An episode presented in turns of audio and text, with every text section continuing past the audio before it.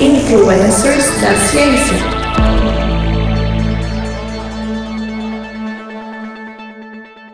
Olá, querida e querido ouvinte Dobre Vem, aqui é Igor Alcântara, estamos começando mais um episódio do Intervalo de Confiança. No caso hoje é um episódio do Influencers da Ciência, que é o nosso spin-off onde a gente fala sobre a vida e obra de importantes nomes da ciência. Então são programas mais biográficos. E você sabe que desde a unificação das numerações, né, lembrando que a gente tinha numerações diferentes para cada um dos programas, então a gente tinha o Intervalo de Confiança com uma numeração, o Influência da Ciência com outra numeração, é, o Variância com outra numeração. Algumas pessoas estavam achando confuso isso, então a gente resolveu, a partir do episódio 100, no centésimo programa que a gente gravou, unificar as numerações. Então agora os episódios pares ficam com os programas principais e os episódios ímpares são os spin-offs. Então, no caso, a gente vai alternar. Um spin-off vai ser o Influências da Ciência, o outro vai ser o Variância, que é o nosso programa é, um pouco mais técnico, que vai fala de um assunto mais específico. Às vezes pode ser que isso é, tenha algumas exceções, que a gente coloque dois influências na sequência ou vice-versa, mas vai ser sempre episódio para o programa principal, episódio ímpar os outros programas, ok? Então, hoje, como o nosso episódio ímpar, nosso programa 103, a gente vai ter então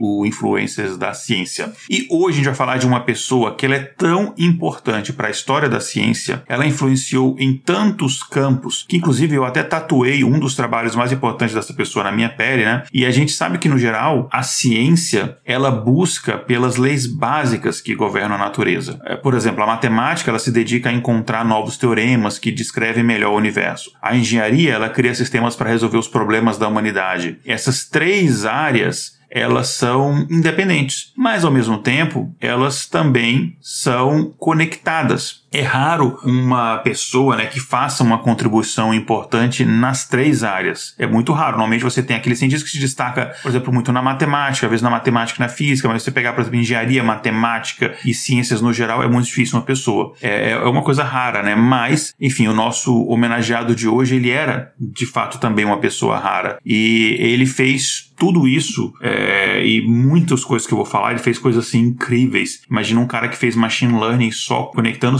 circuito, relays e, e switches e tal. Enfim, é um cara que não à toa a gente diz que ele inventou o futuro. Então, o programa de hoje a gente vai falar de uma das personalidades mais importantes da história da ciência, o Claude Shannon. Mas antes de começar a falar do episódio, eu tenho alguns recados bem rapidinhos, mas bem rapidinho mesmo, fica aqui comigo. Primeiro, não esqueça de nos seguir seguir nas redes sociais. Tanto no Instagram quanto no Twitter nós estamos como iConfPod. Soletrando é I-C-O-N-F-P-O-D. Entra lá, se você não nos segue ainda, nos siga agora. E nós agora também temos um canal no YouTube, onde a gente tem conteúdo exclusivo que não vem aqui no feed do podcast. Então, no YouTube você pode ir em youtube.com barra intervalo de confiança, tudo junto. E a gente, você também já deve estar sabendo, mas nunca é demais a gente relembrar, a gente também é uma loja agora que você pode comprar camisetas, canecas, adesivos, pôsteres. Tem umas estampas muito legais de camisetas, tem por exemplo, com a, tanto a logo do intervalo de confiança, mas em outras também relacionadas à divulgação científica. A gente tem camiseta de inteligência artificial, a gente tem camiseta do Darwin, que ficou linda. A gente tem uma camiseta que homenageia as mulheres na ciência, que está maravilhosa. A gente tem uma camiseta é, que fala sobre, é, para quem trabalha com dados, né, que é o Talk Data to Me, que inclusive é baseado numa nuvem de palavras extraídas de verdade de palavras mais ditas na nossa primeira temporada de episódios. Enfim, tem coisas muito bacanas na nossa lojinha, tanto se você mora no Brasil quanto se você mora no exterior. Você pode ver os nossos produtos lá. É, inclusive, se você mora no exterior, você vai entrar no nosso site, vai ter um linkzinho lá. Se você mora no exterior, clique nesse link, aí vai, vai abrir uma lojinha exclusiva para quem mora fora do país, seja América do Norte, seja Europa. É, então você pode ver tudo isso, nossos produtos e tal, se você for no intervalodeconfianca.com.br barra loja. Repetindo, intervalodeconfianca.com.br barra loja. E claro, tudo isso você pode ver os links de tudo isso no post deste episódio que está no site Intervalo de Confianca confianca.com.br. E o último recado que eu tenho que dar é ajude o intervalo de confiança a aumentar o número de ouvintes divulgando o podcast. É, assine o podcast no Spotify ou no seu agregador de podcast favorito e convença pelo menos mais duas pessoas a nos escutarem também e assinarem, que aí a pessoa sempre tem um download ali automático do episódio e ela vai, vai ter que lembrar, ela vai sempre poder escutar e ajuda bastante aqui nas nossas estatísticas, ok? É isso então, os recadinhos dados. Vamos então voltar para o episódio falar de Claude Shannon, que particularmente é um dos meus dos maiores ídolos da ciência e eu desconfio que depois que terminar esse episódio vai ser de muita gente que está ouvindo também. Imagina que o fato de você conseguir usar um GPS, chamar um Uber, fazer uma ligação telefônica ou até mesmo escutar este podcast só é possível graças ao trabalho do Claude Shannon. Ele tem uma importância tão grande que muita gente diz que a importância dele é semelhante à importância que o Einstein e o Newton tiveram para a física. Infelizmente, ele não teve o mesmo nível de reconhecimento ou fama perante ao público de grandes nomes da ciência, né? seja quando ele era vivo ou mesmo é, após a morte dele. E para demonstrar a importância que o Claude Shannon tem para o nosso número, eu vou mostrar aqui para vocês 5 segundos como seria o mundo, só 5 segundos, como seria o mundo se as descobertas do Claude Shannon não tivessem acontecido.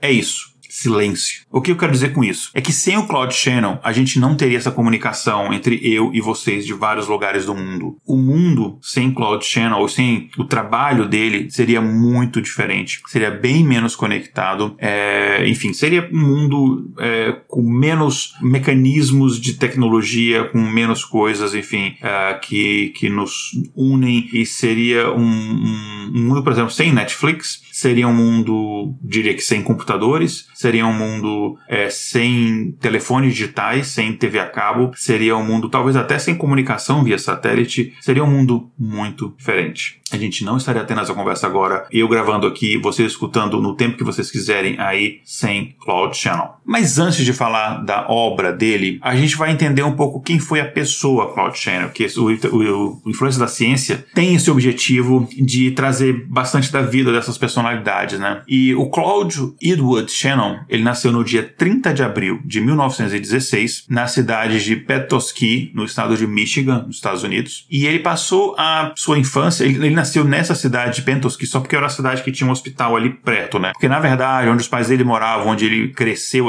passou a infância dele, foi numa cidadezinha ali perto chamado Gaylord. Ele era filho de Mabel Wolf, era uma professora, era professora de línguas, enfim, ela dava aula de inglês e, e coisas relacionadas a, a, enfim, a idiomas, a gramática, literatura, essas coisas na escola é, ensino médio local. E o pai dele era Claude Shannon, enfim, ele tinha o mesmo nome do pai. E o pai dele ele tinha várias profissões. Ele é tipo o pai do Chris, né? É, o pai dele era, ao mesmo tempo, ele era comerciante, ele tinha uma pequena vendinha, ele era uma espécie de juiz de tabelião, enfim, é, não sei exatamente como é que a gente traduziria isso para a burocracia é, brasileira, mas como se fosse um juiz de tabelião, e ele era também agente funerário, ele chegou a exercer essas três funções e outros bicos que ele fazia também, é, mas ele chegou até a exercer essas três funções simultaneamente, né? É, ele já, é, a brincadeira é que ele emitiu atestado de óbito e enterrava ao mesmo tempo. Enfim, desde muito pequeno, o Claude Shannon, ele mostrou que ele era um pequeno gênio, como vários vários é, pessoas que a gente traz aqui na, na Influências da Ciência, né? Só que ele tinha um interesse muito grande especificamente em três áreas, que é resolução de problemas e desafios lógicos, seja quebra-cabeça, seja... Ele gostava muito de, de umas revistinhas que vinham problemas de, de você quebrar código. E tinha um código secreto, você tinha que decifrar aquele código e descobrir uma mensagem que estava escondida ali. Ele gostava muito disso. Tem até um, um, um, livro do Edgar Allan Poe, que eu não vou lembrar o nome agora, que era, era uma, o pessoal tinha que achar um, um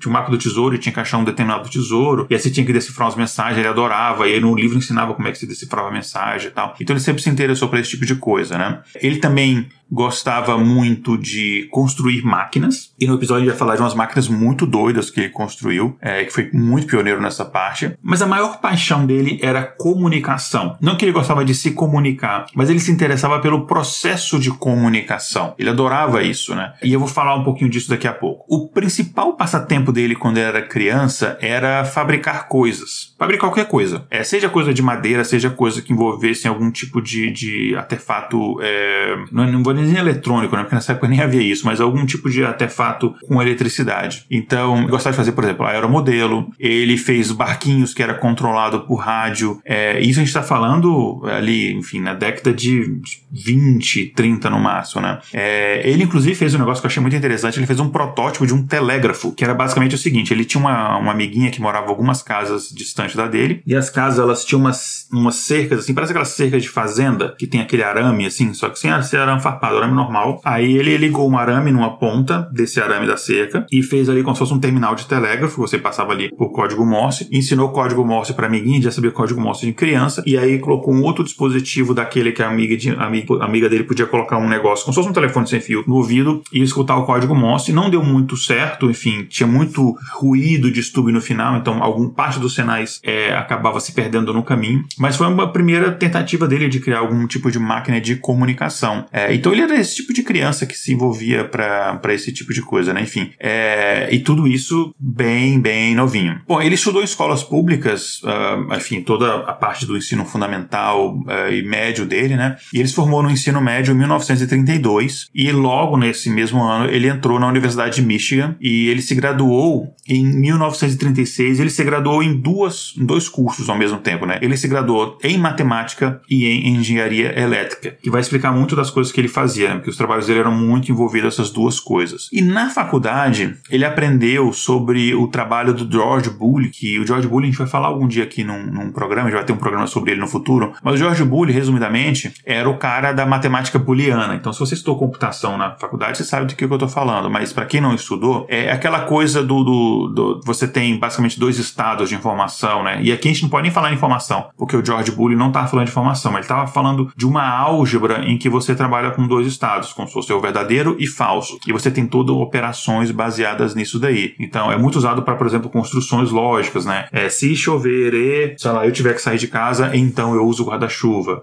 Esse tipo de coisa, assim, as construções lógicas é, é, muito baseada na álgebra booleana. Então, ele teve algumas matérias disso na faculdade, ele ficou muito interessante, né? Só que o que ele achou muito interessante é que aqueles símbolos verdadeiro e falso da álgebra booleana lembrava para ele o código Morse que ele aprendeu quando ele era criança, né? Porque o código Morse é, assim, tem uma similaridade. O código Morse, basicamente, você tem duas unidades também. Você tem o sinal que ele é curto e você tem o sinal que ele é longo, que textualmente representa por ponto e traço, né? Então, se eu vou fazer, por exemplo, aqui um SOS, vou tentar fazer com palma, você faz, né?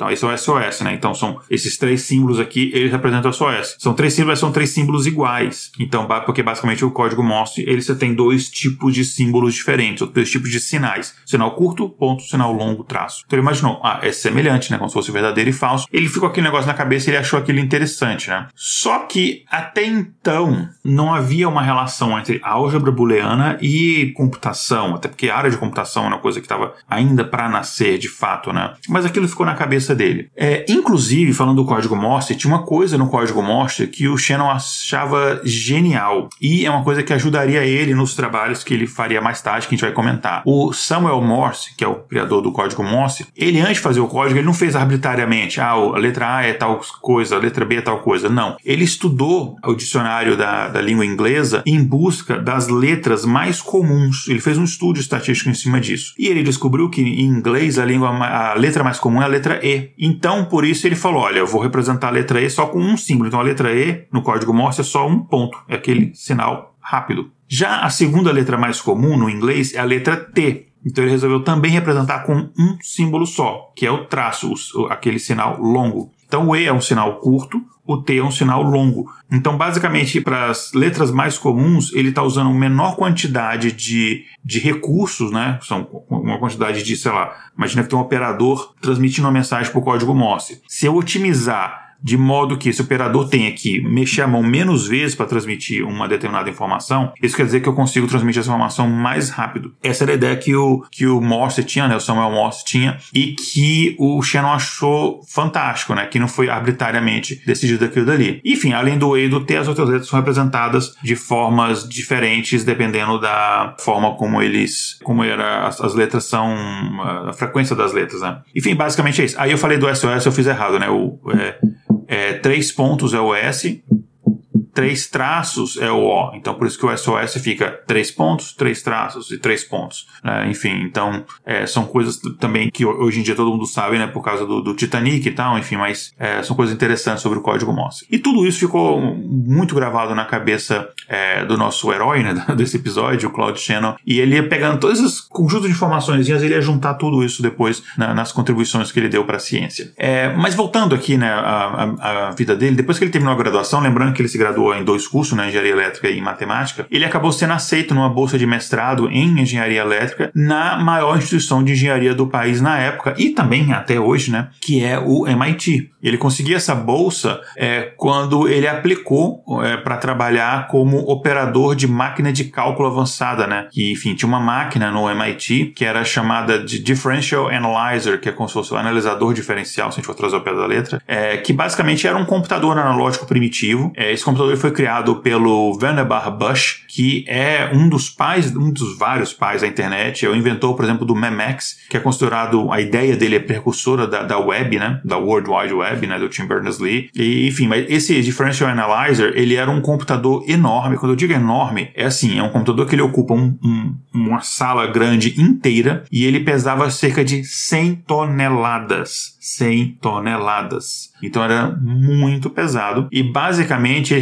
resolvia equações complexas, inclusive equações diferenciais, equações integrais, por isso até o nome, né, é analisador diferencial. Então basicamente, depois se, se o ouvinte tiver curiosidade, coloca no Google é, Differential Analyzer Computer e aí você vai ver algumas fotos, vai ver como é que era um negócio assim, completamente fora do que a gente tem hoje, né? Então basicamente você queria resolver uma equação usando esse equipamento, você pegava a equação e você tinha que configurar uma sequência ali complicada de engrenagens, tinha umas hastes também com umas pontas dentadas que encaixavam uma na outra, e você configurava aquilo, a máquina rodava, e aí ela ia fazendo essas, essa engrenagens, as hastes se movendo, e no final ela dava um resultado que era é, o resultado da sua equação. Enfim, era é um jeito mecânico de você fazer cálculo. E você precisa de pessoas que entendessem muito bem de, de matemática, de cálculo, mas também entendessem de tecnologia, sim, tecnologia quando eu falo o que havia na época, para conseguir operar essas máquinas. É, nada melhor do que um cara formado em matemática e engenharia elétrica enfim, ele foi então contratado sobre esse argumento e assim,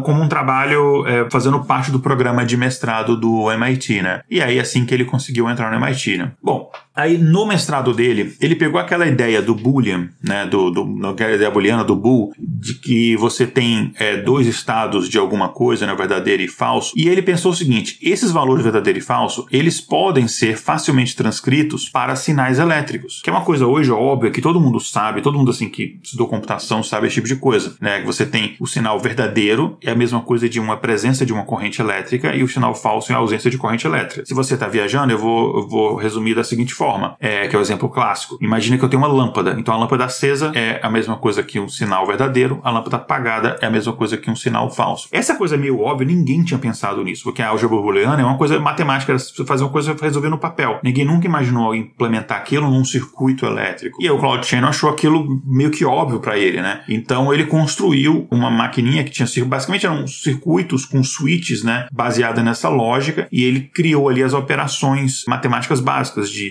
operadores lógicos de soma, multiplicação, etc., usando só esse tipo de circuito elétrico. E basicamente, quando um valor era verdadeiro, era traduzido pela presença de corrente elétrica, quando era falso, era traduzido pela ausência de corrente elétrica. E aí, em 1937, ele publicou a tese de mestrado dele baseado nesse estudo. É, o, o, título em inglês é A Symbolic Analysis of Relay and Switching Circuits. A tradução aqui, ao pé da letra, que eu fiz é uma análise simbólica de circuitos de relay e switches. Eu não traduzi relay e switches, que a gente acaba chamando assim mesmo em português. Então, esse trabalho, hoje parece trivial, mas você pensa que em 1937 ele foi absolutamente revolucionário ao ponto que, escuta bem o que eu vou falar agora, ele é considerado hoje o mais importante trabalho de mestrado da história da ciência, antes ou depois dele. Não tem nenhum trabalho de mestrado, nenhum trabalho de mestrado, nenhum na história da ciência que seja mais importante que esse trabalho do Claude Shannon quando ele, é, enfim, terminou o mestrado dele no MIT em 1937. Então, é, eu vou até repetir, esse é o trabalho mais importante de mestrado da história da ciência. Nem Newton teve um trabalho mais importante. Estou falando que o trabalho mais importante da história da ciência, o trabalho de mestrado, é importante enfatizar. Então, para você ver a importância que isso teve. Sem esse trabalho, você não conseguiria ter os computadores como a gente tem hoje, basicamente. E olha que essa não foi a contribuição mais importante que ele teve para a ciência. Mas falando um pouco desse trabalho, né, ele, é, nele, o Shannon provava que é possível você combinar matemática booleana com a engenharia elétrica, e aí você fazia isso de uma modo que você conseguia otimizar e simplificar esse arranjo de relays eletromecânicos, conseguindo assim fazer máquinas que eram muito menores do que aquelas máquinas enfim, de 100 toneladas é, e muito mais eficientes. Então você conseguia arranjar de um jeito ali que você usando corrente elétrica, você conseguia resolver as mesmas equações. É, e mais tarde ele também mostrou que esses circuitos podiam resolver qualquer problema que a álgebra booleana pudesse resolver. Então, basicamente,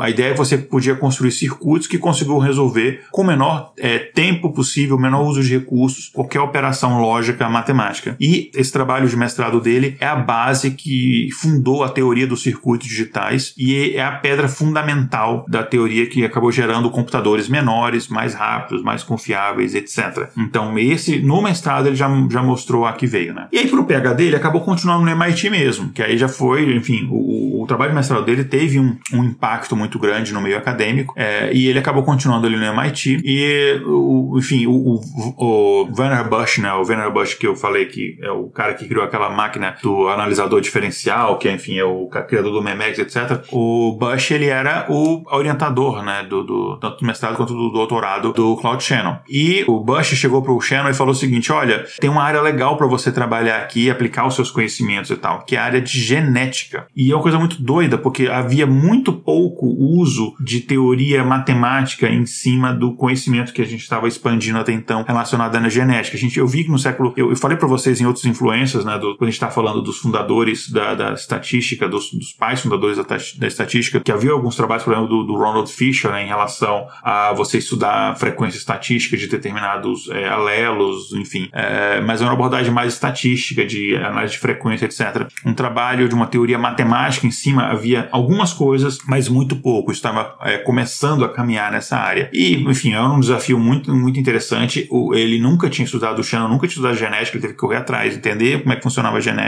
É, e aí ele dedicou o doutorado dele a isso daí. É, a gente está lembrando uma época que a gente não tinha nem é, ainda definido a, ou encontrado a estrutura do DNA. Isso é pré. É, na verdade, quando ele publicou o trabalho, a estrutura do DNA, acho que ela foi o paper da, saiu, acho que pouco tempo depois, mas quando ele começou não tinha ainda. E no final, né, o trabalho de doutorado dele, é, a ideia era formular uma teoria matemática sobre a genética do Mendel, né, a genética mendeliana, é, conseguindo, por exemplo, prever frequência de alelo agora algumas gerações, né, e outras coisas assim. Basicamente era tentar descrever é, o comportamento da genética é, mendeliana através de um modelo matemático. E aí, em 1940, ele publicou o trabalho dele de doutorado com o título An Algebra for Theoretical Genetics que traduzindo seria uma álgebra para genética teórica. É, e durante essa época que ele estava fazendo o doutorado, ele conheceu a Norma Lever. A Norma Lever ela era estudante de uma faculdade que ficava do lado do MIT. Harvard. É, enfim, Harvard, para quem nunca foi em Boston, Harvard, tecnicamente não é Boston, é Cambridge, mas é Boston, enfim, é tudo ali. Um, Harvard e MIT são duas faculdades que elas são praticamente uma do lado do outro, né? Você tem o Rio, uh, o Charles River de um lado, você tem Harvard do outro lado, você tem o MIT. Inclusive, a história das duas faculdades está muito conectada, só um pequeno parênteses aqui, né? O MIT ele foi criado por professores de Harvard. Harvard achava que as áreas de engenharia eram áreas menos nobres, eles não queriam é, investir muito nisso, mas eles deram verba e apoio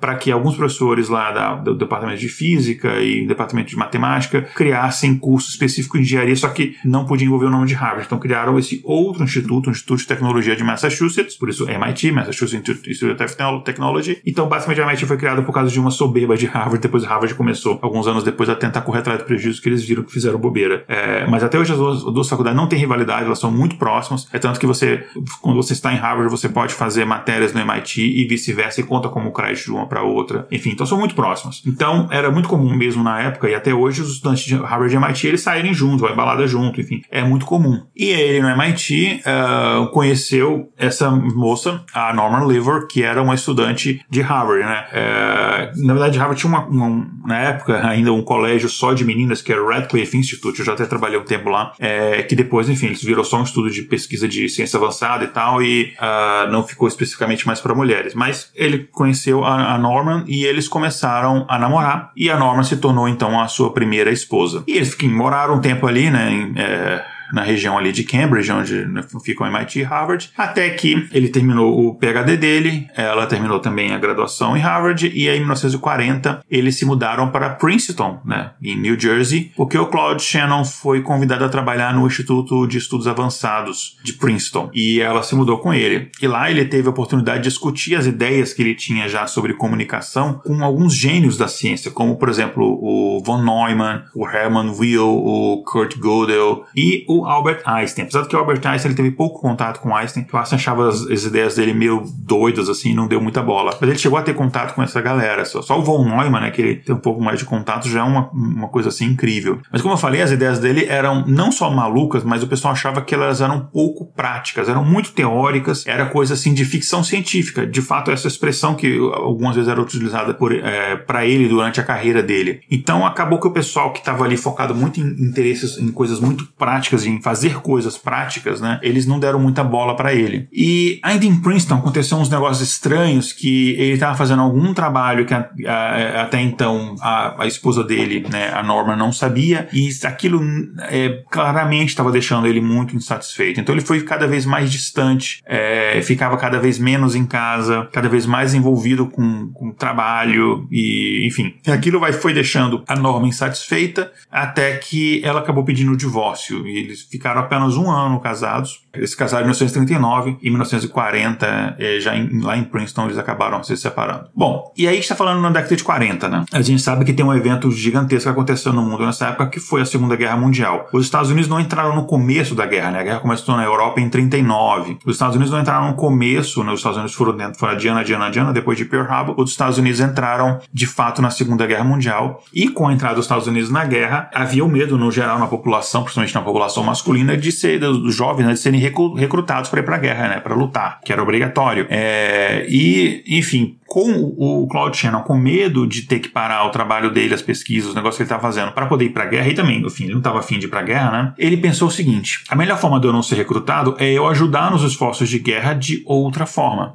E ele se candidatou a um emprego numa empresa na Califórnia que estava fazendo pesquisas como parte dos esforços da guerra, que era a Bell Labs, que, enfim, hoje a gente sabe, né, que ela foi fundada pelo Alexander Graham Bell, é, que hoje, enfim, é parte da AT&T, que é um, uma das duas grandes empresas de telefonia dos Estados Unidos, mas na época era a, uma das maiores empresas de engenharia e de inovação. A gente tem muita coisa que surgiu no Bell Labs. Por exemplo, a linguagem R, que a gente usa muito estatística, a linguagem antes do R, né, a, digamos assim, a linguagem inspiração, que é a linguagem S, ela foi criada dentro do Bell Labs, por exemplo. Então tem muita coisa que foi criada lá. E, enfim, ele foi trabalhar lá. Ele acabou indo então para a Califórnia. E ele trabalhou num projeto para um órgão é, de defesa americana chamado NDRC, que é o National Defense Research Committee uh, Committee, que é, traduzindo aqui ao pé da letra, é o Comitê de Pesquisa de Defesa Nacional. E ele trabalhou em um monte de coisas diferentes, né, mas principalmente em sistemas de criptografia e sistemas de controle de incêndio. É, especificamente, no caso de criptografia, ele trabalhou numa forma de você proteger as comunicações entre o presidente americano, né, o Roosevelt, e o primeiro-ministro britânico, Churchill. É, e ele teve muitas contribuições nessa, nessa área. Só que o pessoal ainda achava que as ideias que ele tinha de criptografia eram coisas difíceis de você implementar com a tecnologia que, que havia na época. Ele tinha sempre essa cabeça bem na frente do tempo. Mas por conta desse trabalho que ele estava tendo em criptografia, em 1943 ele manteve um contato e se encontrou né, com um outro matemático também brilhante, o inglês Alan Turing, que a gente ainda vai ter um episódio sobre o Alan Turing aqui, mas se você conhece um pouco da história do Alan Turing, você sabe que é, ele é o cara que, enfim, ajudou a desvendar a máquina Enigma, né, aquela máquina de, cripto, uh, de criptografia alemã, que era até então achava-se é, tinha uma criptografia inquebrável. É, enfim, ele, então o, o, Alan Turing estava trabalhando com criptoanálise, ele já estava tendo ba bastante avanço nisso daí, e daí ele foi convidado pelo governo americano a passar algumas semanas nos Estados Unidos para compartilhar com os cientistas da Marinha Americana as descobertas nele nessa área de criptoanálise. É, e daí o Turing ficou sabendo do trabalho do Shannon também em relação à criptografia e, e, enfim, outras coisas relacionadas à criptoanálise no geral, e aí ele teve interesse de conversar com o Shannon, eles acabaram então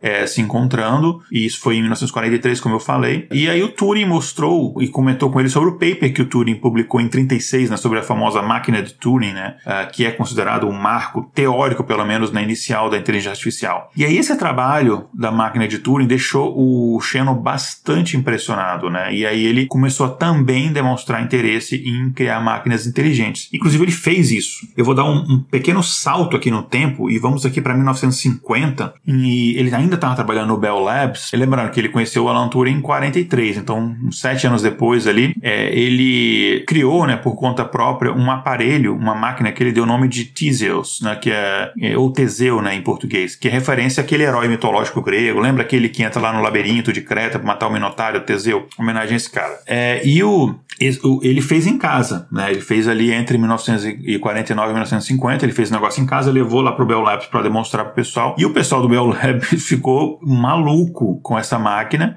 Inclusive, na época, eles fizeram um vídeo do próprio Claude Shannon demonstrando o funcionamento dessa máquina. E aí, o link para esse vídeo do Claude Shannon tá em inglês, mas dá para entender mesmo é, se você só ver o vídeo. É, o link para esse vídeo eu vou deixar no post do episódio. Então, você entra no nosso site lá, intervalodeconfianca.com vai no post desse episódio e vê lá o link do vídeo do YouTube do Cloud Channel demonstrando a máquina, é bem legal. Mas explicando como é que funciona essa máquina o Teseu. Era basicamente um labirinto, né, igual o da, da, da Grécia, né? Era um labirinto onde ele botava, ele tinha uma, uma pecinha de metal assim, né? É, só que ele decorou como se fosse um ratinho de brinquedo. Então imagina que é um ratinho de brinquedo, só que ele tem metal embaixo para ele se mover de forma magnética. Então ele botou esse ratinho é, no labirinto. E esse ratinho ele conseguia se mover dentro do labirinto labirinto através de um sistema eletromagnético que tinha ali por baixo. É, então, enfim, basicamente, né, por baixo da máquina ali você tinha um imã, e esse imã se movia em dois eixos. Sabe aquelas impressoras antigas que tem um eixo que o cartucho vai de um lado para o outro? Então imagina que você tem dois eixos, né, que é, sei lá, X e Y. Então ele consegue se mover ali em duas dimensões.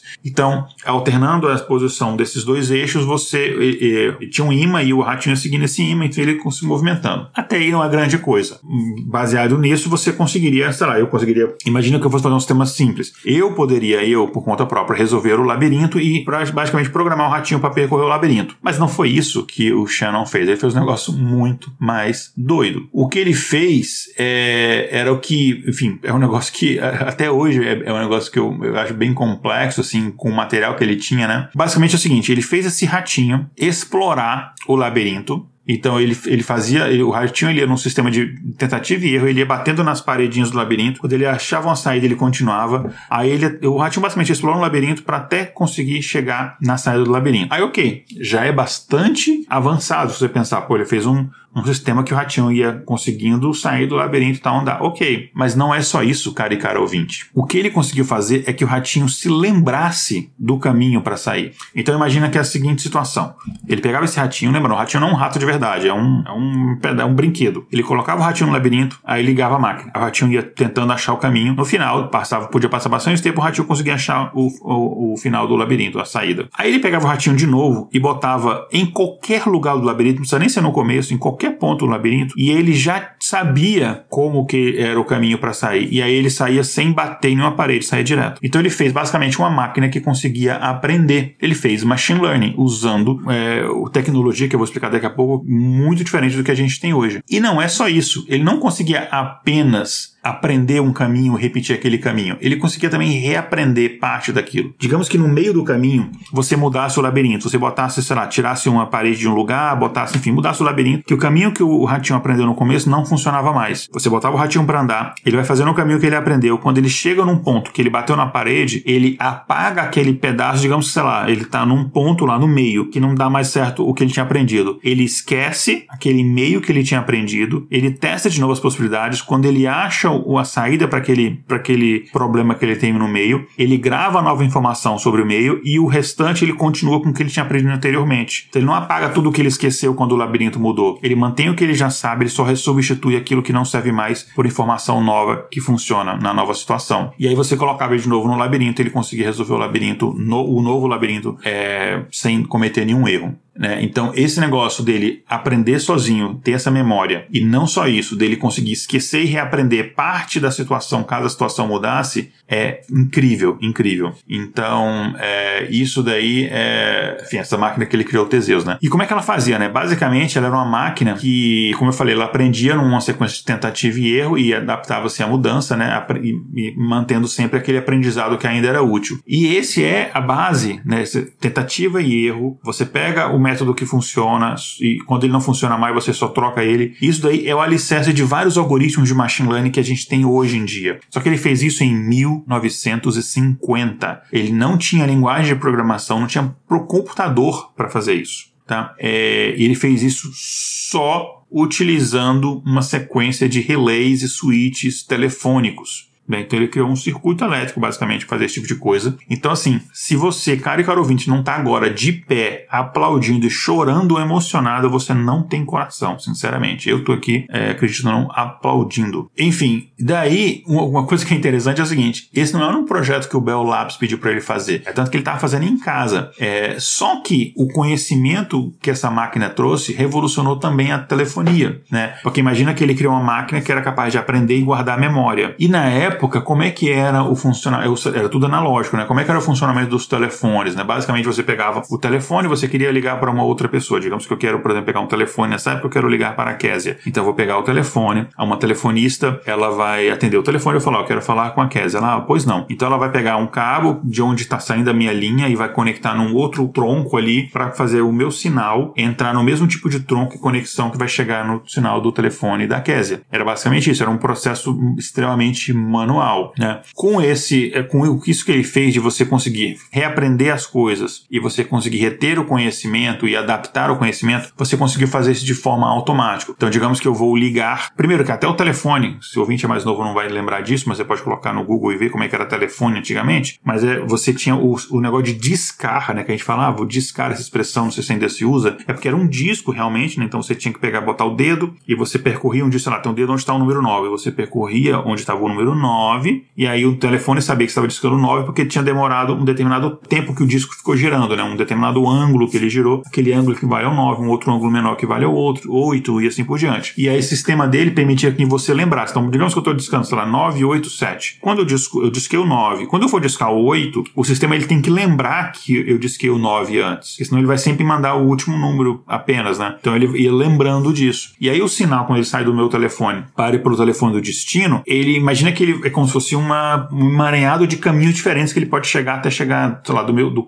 do ponto A ao ponto B. Então ele tem que explorar esses caminhos e conseguir lembrar toda a informação que está passando e conseguir chegar no destino ali. Então a tecnologia dele permitiu que você conseguisse fazer isso de forma muito mais automática, né? É, então, isso por causa da invenção, invenção do Shannon. Inclusive, se você tinha, por exemplo, um trecho que estava congestionado, a chamada ela podia manter o conhecimento que ela tinha dos trechos anteriores, procurar um novo caminho e continuar. Basicamente, um sistema parecido com que o sistema dele fazia quando você mudava o labirinto ali no meio, né? É, enfim, é, essa máquina que ele fez, detalhe, ele fez sozinho, ele, fez, ele com a ajuda da esposa, a, enfim, que agora já era a segunda esposa, né? A Beth, daqui a pouco eu falo dela, ele, mas fizeram basicamente sozinho, não tinha uma equipe gigantesca, né? Isso em 1950. O cara é ou não é um gênio, né? Mas enfim, esse foi um pequeno é, avanço no tempo que eu, que eu fiz, né?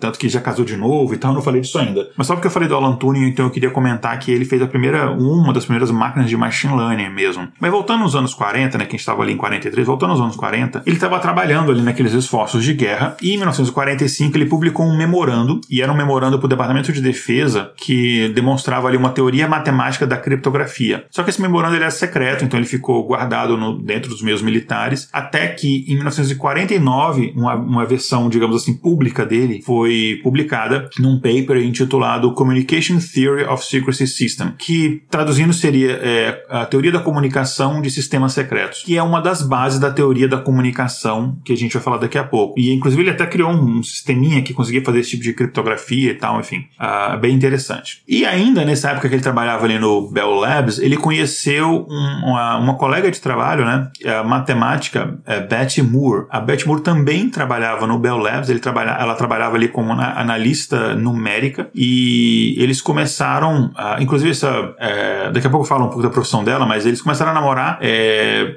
ali mais ou menos nessa época ali no metade dos anos 40 e eles se casaram em 1949 e eles ficaram juntos até fim, fim do fim da vida, enfim, eles de fato ficaram é, juntos até que a morte os separou. E inclusive uma coisa legal que o Claude Shannon brincava, que falou que ele tinha se casado com um computador, né? E isso é verdade, porque a profissão dela de analista numérica na época, as pessoas que trabalhavam com isso, que eram basicamente só mulheres, elas eram chamadas de computadoras, né? Que elas ficavam fazendo computações, né? fazendo cálculos. É, e era uma função dedicada a mulheres, era, era como se fossem secretárias é, com bacharel em exatas, basicamente assim. Então esse trabalho de computação não tinha tanta, tanto status na época, né? Quando começou a ter status, começaram a botar mais homens lá, né? Como, enfim, o machismo estrutural sempre faz, né? Então, é, é, de fato, ele casou com uma computadora que a Beth era uma computadora. E a Beth trabalhou ao lado do, do Cloud Channel em várias máquinas que ele construiu, eles trabalham juntos em muita coisa, e ela, inclusive, ajudou ele bastante na, na produção científica dele, porque o Cloud Channel, ele adorava bolar as teorias dele, adorava construir as máquinas dele, mas ele odiava escrever os estudos. Ele detestava colocar aquilo no papel. É tanto que ele poderia ter publicado muito mais, o pessoal fala. Só que muita coisa ele conversava com os amigos, discutia, ele tinha as equações tudo batendo, mas ele nunca se deu o trabalho de escrever formalmente para ser publicado algumas coisas. Então, muito do que ele publicou é porque ele só publicou porque ele ditava para ela, ela escrevia aquilo dali, revisava e no final eles publicavam aquele paper, né? Mas ele mesmo escrever, sentar, ele não gostava de fazer. É, quer dizer, isso, claro, desde quando eles se casaram ali, então foi de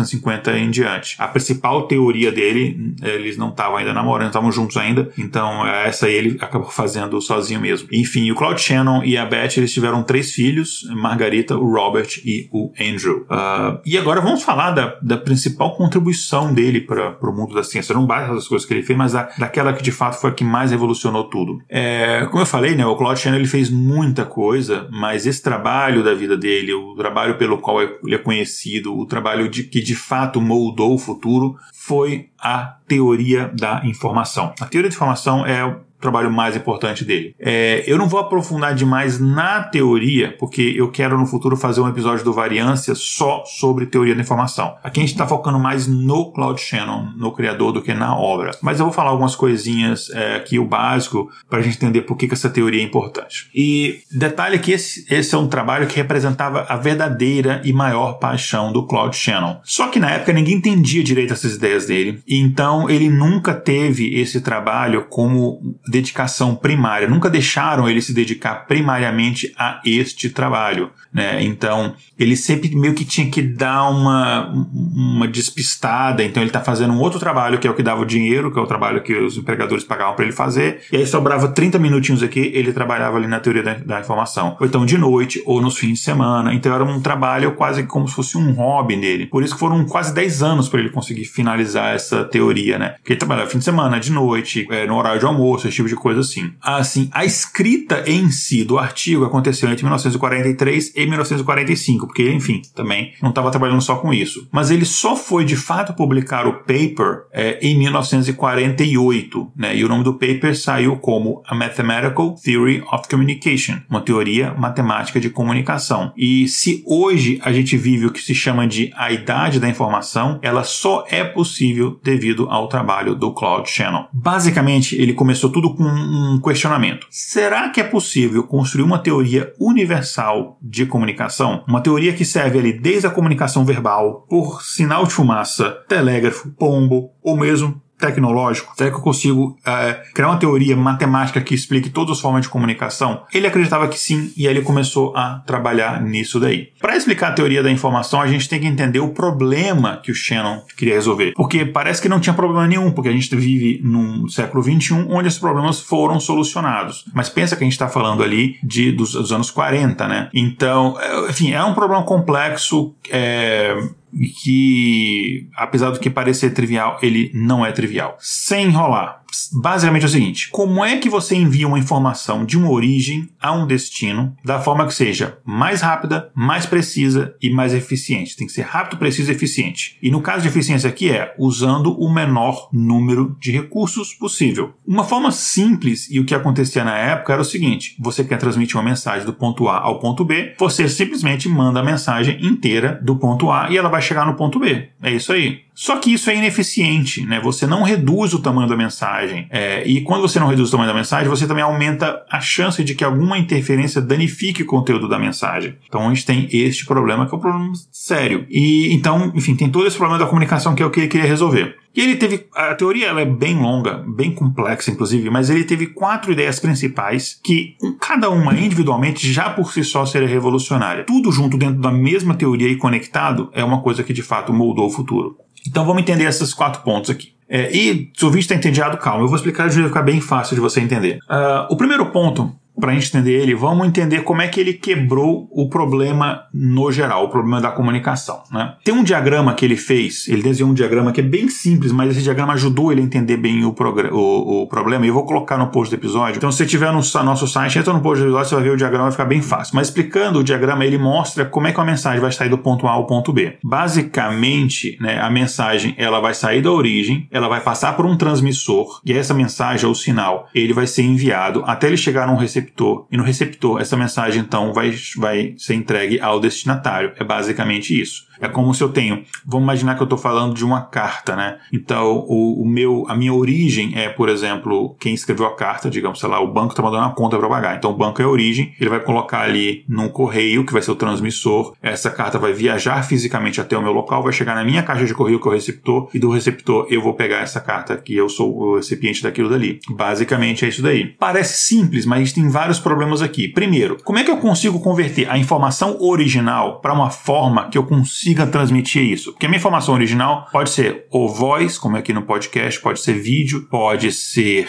só uma foto, pode ser um e-mail, pode ser é, uma sequência de DNA, pode ser qualquer coisa, né? E daí vem uma das grandes sacadas do Shannon. Ele trata qualquer mensagem da mesma forma, não importa o tipo, não importa se é vídeo, se é streaming, se é imagem, se é e-mail, texto, áudio, não importa. É tudo informação. É tudo trata da mesma coisa. E daí ele pega um conceito que ele já tinha visto antes, que era aquele conceito da lógica booleana, que ele já tinha escrito um mestrado revolucionário que ele converteu a lógica booleana para circuitos elétricos. E aí ele pegou essa mesma lógica e ele fez mais uma vez, ok. Agora ao invés de é, verdadeiro e falso ou ligado e desligado, eu vou traduzir isso como numericamente. Ligado é 1, um, desligado é 0. Então a informação também eu vou converter ela para um estado de informação bruta, que digamos que é um texto. O que, que é o texto? São letras, acentos, espaços, enfim, é um conjunto de caracteres. Eu vou converter isso, ou se é uma imagem, é um conjunto de pixels, por exemplo, né? Eu vou converter isso por uma informação que ela vai ter basicamente dois estados, porque eu consigo mandar isso de forma elétrica, eu consigo transmitir através de eletricidade, né, o,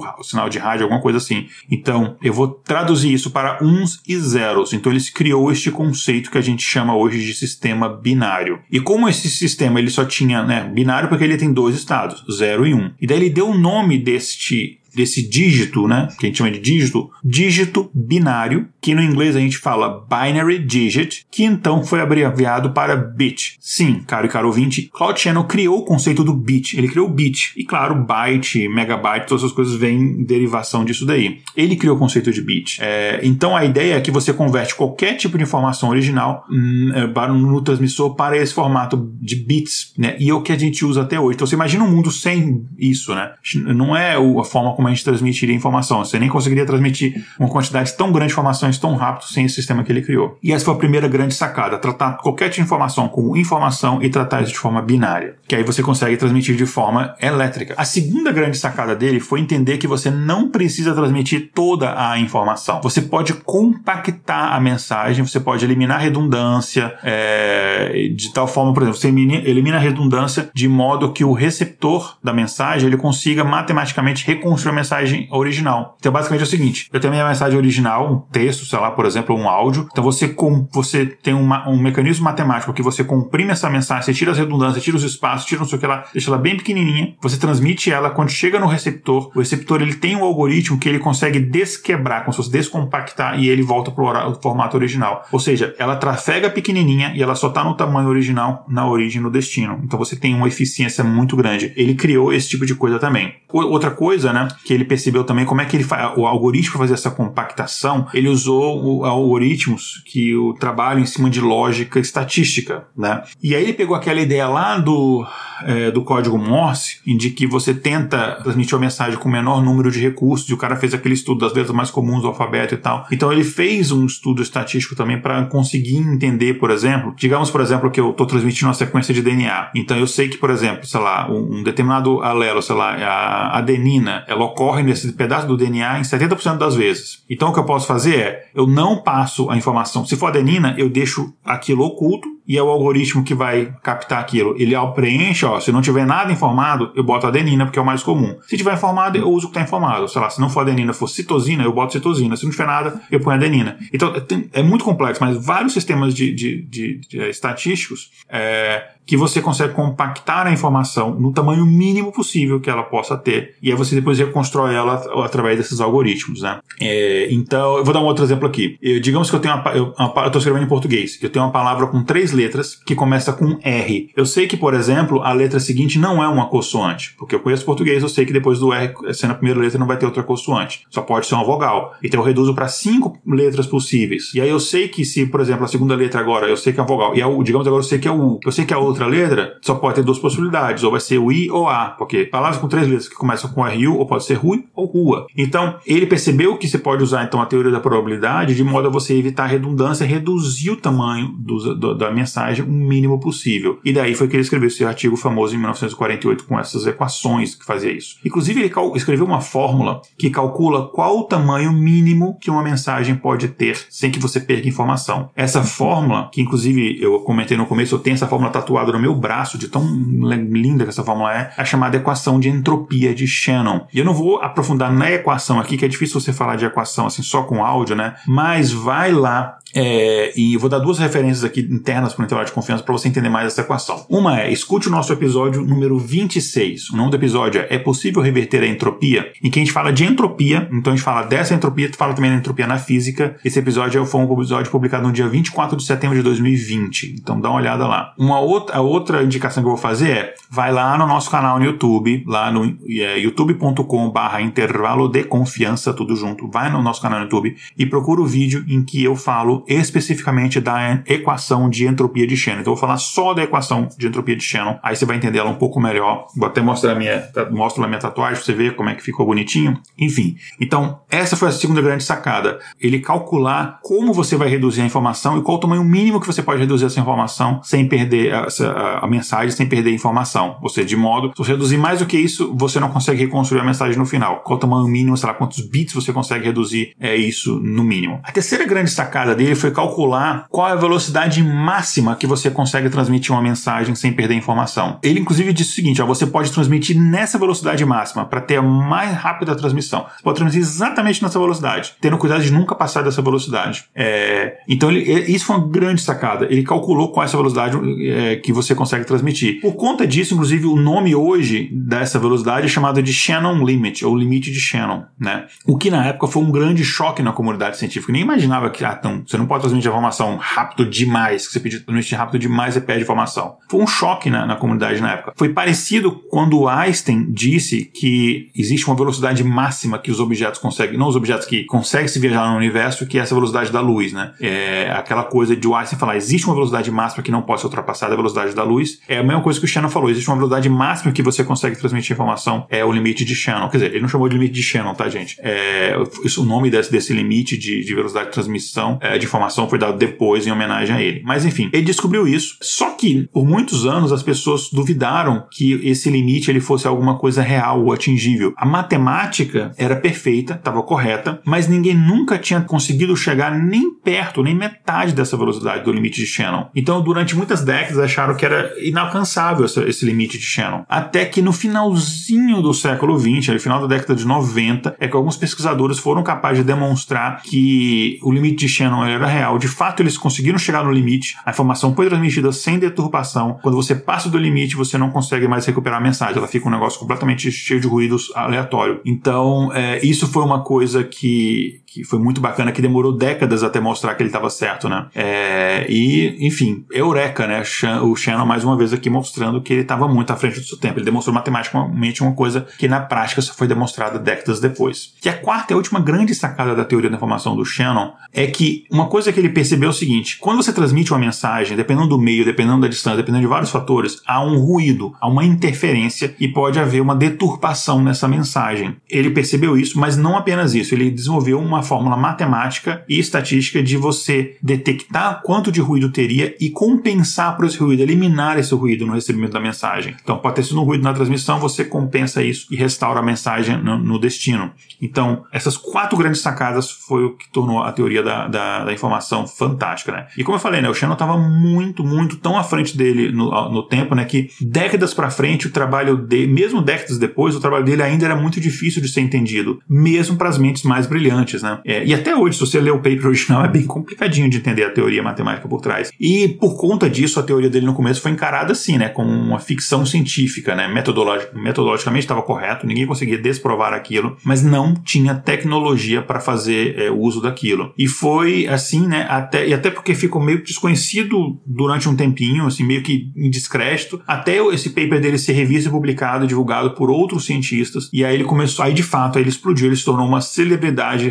científica. Ele não era celebridade do, do tipo um Einstein, que as pessoas comuns conheciam, mas ele era uma celebridade no meio científico, no meio acadêmico, as pessoas sabiam quem era o Claude Shannon, né? Ele saiu na capa da, da várias revistas, saiu na capa da Time, enfim, é, em jornais, deu entrevistas, esse tipo de coisa. É, e por conta disso, lembrando que agora ele estava lá no, no Bell Labs, né? É, por conta disso, ele foi convidado a voltar ao MIT, só que agora não mais como estudante, e sim como professor titular. O MIT tinha começado um departamento de, de informação e comunicação, e aí eles pensaram, pô, vamos chamar o pai da teoria da informação, né? Que o Shannon é isso, ele é o pai da teoria da informação, para fazer parte do nosso departamento, né? Para ser o chefe do departamento, né? Que pessoa melhor, né? Então, é tipo, sei lá, é como eu fazer um, um, um departamento de evolução e eu chamar o, o Darwin para ser o diretor do departamento, né? Imagina. Então, ele recebeu esse convite e tal, ele falou, ah, legal, né? Ele voltou então para Massachusetts em 1956. Só que o Shannon, ele era um cara muito na dele, assim, é, e ele odiou essa vida de celebridade. Ele também, eu não gostava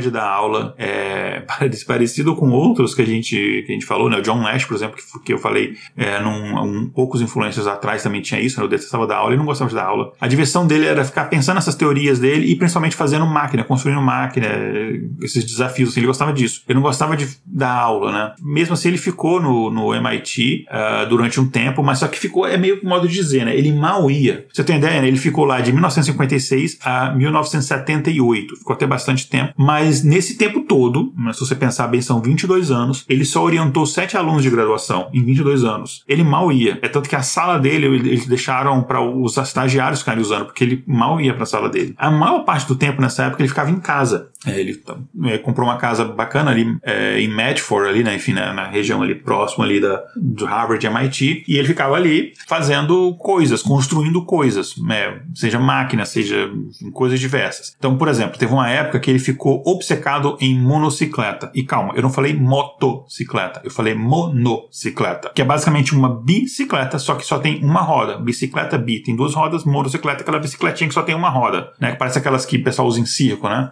É, então ele começou, ele ficou basicamente alucinado nesse negócio, obcecado. Ele fazia um monte disso de todo tipo, umas com é, roda pequena, umas com roda gigantesca, umas com pedal, outras sem pedal, com guidon, sem guidon, é, de várias cores diferentes, uma que, sei lá, o pedal que era mais alto, o pedal mais baixo, fez vários, vários, vários. É, inclusive, isso até antes mesmo de ele pro MIT, né, ele tinha esse negócio que fazia esse negócio, tinha, tem, tem pessoal que conta que às vezes ele ia e você via nos corredores do Bell Labs, ele andando num negócio desse, fazendo malabarismo, né, porque era um outra, outro hobby que ele tinha de ficar fazendo malabarismo, né? Com, com aqueles bastões, assim, né? Que parece negócio de boliche, né? Mas daqui a pouco eu falo disso. Uh, tem uma vez que ele fez um, um disco, né? De frisbee que voava, lev sendo levado por foguete. E sobre malabarismo, né? Que ele, ele ficou ficcionado e começou, ficou muito bom o malabarismo, que ele ficou estudando, é, porque ele construiu um modelo matemático que conseguia reproduzir o movimento do malabarista. E aí ele até fez uma maquininha, um robozinho, que era que conseguia fazer malabarismo. É, tem uma época que ele construiu um trompete que soltava fogo. Ele fez uma máquina que é, te ajudava a resolver um cubo mágico. É, ele fez até uma máquina, uma das primeiras, se não foi a primeira, que uma máquina que era capaz de jogar xadrez. E era com um tabuleiro físico mesmo. As peças mexia com um sistema de imãs e tal. É, e a maquininha jogava contra você. Só que é, não jogava uma partida inteira, né? Um sistema bem primitivo. Ele jogava só os últimos seis movimentos. Até por isso que ele chamou essa máquina de endgame, né? Que é só aquele final de jogo. Inclusive, né? Tem uma coisa que até a gente dá crédito a ele no xadrez. Ele foi a pessoa que calculou de forma mais aproximada qual é a complexidade de um jogo de xadrez, né? É basicamente aquela árvore de decisões do xadrez. Ele chegou num número ali que é 10 elevado a 120, que é a possibilidade de jogadas é, de xadrez, é, que inclusive esse hoje em dia é chamado do número de Shannon, né? Em homenagem a ele. Uh, ele também foi a primeira. Essa história é muito legal. Ele foi a primeira pessoa a construir um wearable device. Wearable device é basicamente aqueles, aqueles sistemas que você usa no corpo. Pode ser um smartwatch, pode ser várias coisas que você usa, né? No corpo. É um computador que você usa no corpo, basicamente.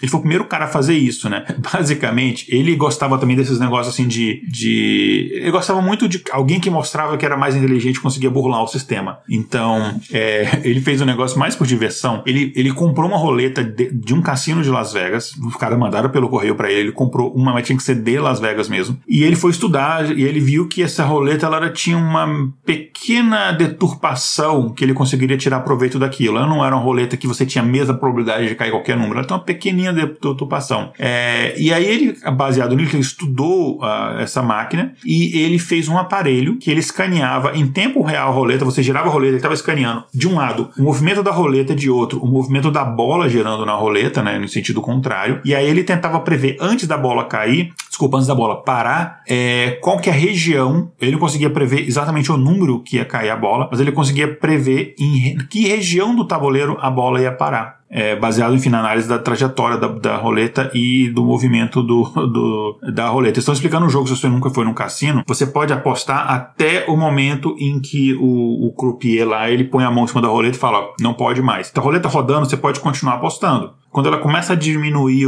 a velocidade, aí você não pode mais apostar. Então, nesse ponto em que ela estava rodando e você conseguia ainda apostar, ela conseguia fazer essa previsão. É, então ele fez esse aparelho, que basicamente era o seguinte, né? Você tinha um aparelho que ele, ele tinha algum tipo de mecanismo que ficava no seu bolso, alguma coisa assim. Aí ele tinha um fio por onde ele controlava o aparelho, ligava e desligava, que saía dali, né, do bolso, ia por dentro da roupa dele, passava pela calça e até o dedão do pé. Então ele conseguia controlar pelo dedão do pé. E tinha outro fio que ia por dentro aqui, disfarçado, passava por trás da orelha e colocava na orelha, que era um fone de ouvido que ele escutava. Então como é que funcionava o aparelho? Ele dava uma nota musical. E dependendo da nota musical, ele ia saber qual da região. Então eles separaram o, tabu, o tabuleiro, não, desculpa, a roleta em diferentes regiões. Então se desse um dó, ele saberia, por exemplo, não sei o número exato, mas se desse um dólar, saberia, ah, vai ser entre o número 1 e o 10, sei lá, por alguma coisa assim. E aí ele sabia que agora, em vez de ter tantos números, ele ia apostar, sei lá, tinha sete números para apostar só. Vamos testar isso, né? E daí foi ele e um amigo dele também, matemático, o Edward Thorpe, e eles foram até Las Vegas. E aí, basicamente, um ficava usando o aparelho e o outro apostava. E eles fingiam que não se conheciam, um passava sinal pro outro e tal. E mas eles fingiam que se não conheciam. E eles ficaram apostando ali, só que não deu, não conseguiram fazer isso muito tempo, porque o fio era meio curto, e aí ele forçando ali o pé, o fio meio que soltou e ficou descapado e começou a tomar choque, enfim, foi um horror, mas eles conseguiram provar que o aparelho de fato funcionava, enfim. É, os caras se figura, né? Já depois de ter saído do MIT, anos depois, né, no final dos anos 80 para os anos 90, ele começou a desenvolver doença de Alzheimer. É, e ele passou os últimos anos da vida dele numa casa de repouso, é, ainda lá em Massachusetts, até que o Claude Shannon morreu no dia 24 de fevereiro de 2001, aos 84 anos. Então, este ano que a gente está lançando esse episódio faz 20 anos da morte do Claude Shannon. A esposa dele, a Beth Shannon, viveu ainda mais tempo, ela morreu em 2017 com 95 anos de idade. Esse foi um episódio longo, mas enfim, acho que é essencial que fosse longo mesmo. É, já peço desculpa ao pessoal, né, foi um pouco mais longo. E esse foi então o nosso homenageado de hoje, o Claude Shannon, né, o nome que criou a teoria que tornou possível estarmos hoje aqui conectados, que permite que exista comunicação rápida, que permita que computadores digitais existam, que permita que a própria era da informação hoje em dia seja realidade. Muitos de vocês provavelmente nunca ouviram falar do Claude Shannon e isso é uma grande injustiça, um erro que a gente tenta, que eu tento aqui, né, corrigir um pouquinho. É um erro grave é, do ensino de, da história da ciência no, no mundo, não só no Brasil. E hoje em dia a teoria da informação é usada em muitas coisas, que vão desde comunicação em si, computadores no geral, streaming, inteligência artificial, economia, genética em mecânica quântica e até em física de buraco negro. Muita coisa. Tem papers interessantes, inclusive, sobre quântica, da, da teoria informação na quântica. E o mundo antes do Shannon era um mundo escuro, até que veio Claude Shannon e disse: faça-se a luz, e como resposta, um beat foi tocado. Esse episódio foi baseado em diversos textos que eu li minha vida inteira sobre o Claude Shannon, uh, no livro A Mind at Play, de Jimmy Sony e Rob Goodman, e no documentário que eu super recomendo, The Beat Play Que tem na, na, Amazon Prime. É isso então, gente. Espero que vocês tenham gostado. A pauta foi escrita por mim, Igor Alcântara. A vitrine é de Diego Madeira. Redes sociais e marketing, Vanessa Vieira. Gerência de projetos, Kézia Nogueira e a edição de Léo Oliveira. Se você quiser conhecer mais o nosso trabalho e nos apoiar, você pode entrar em intervalodeconfianca.com.br. Grande abraço, até o próximo episódio na Danol.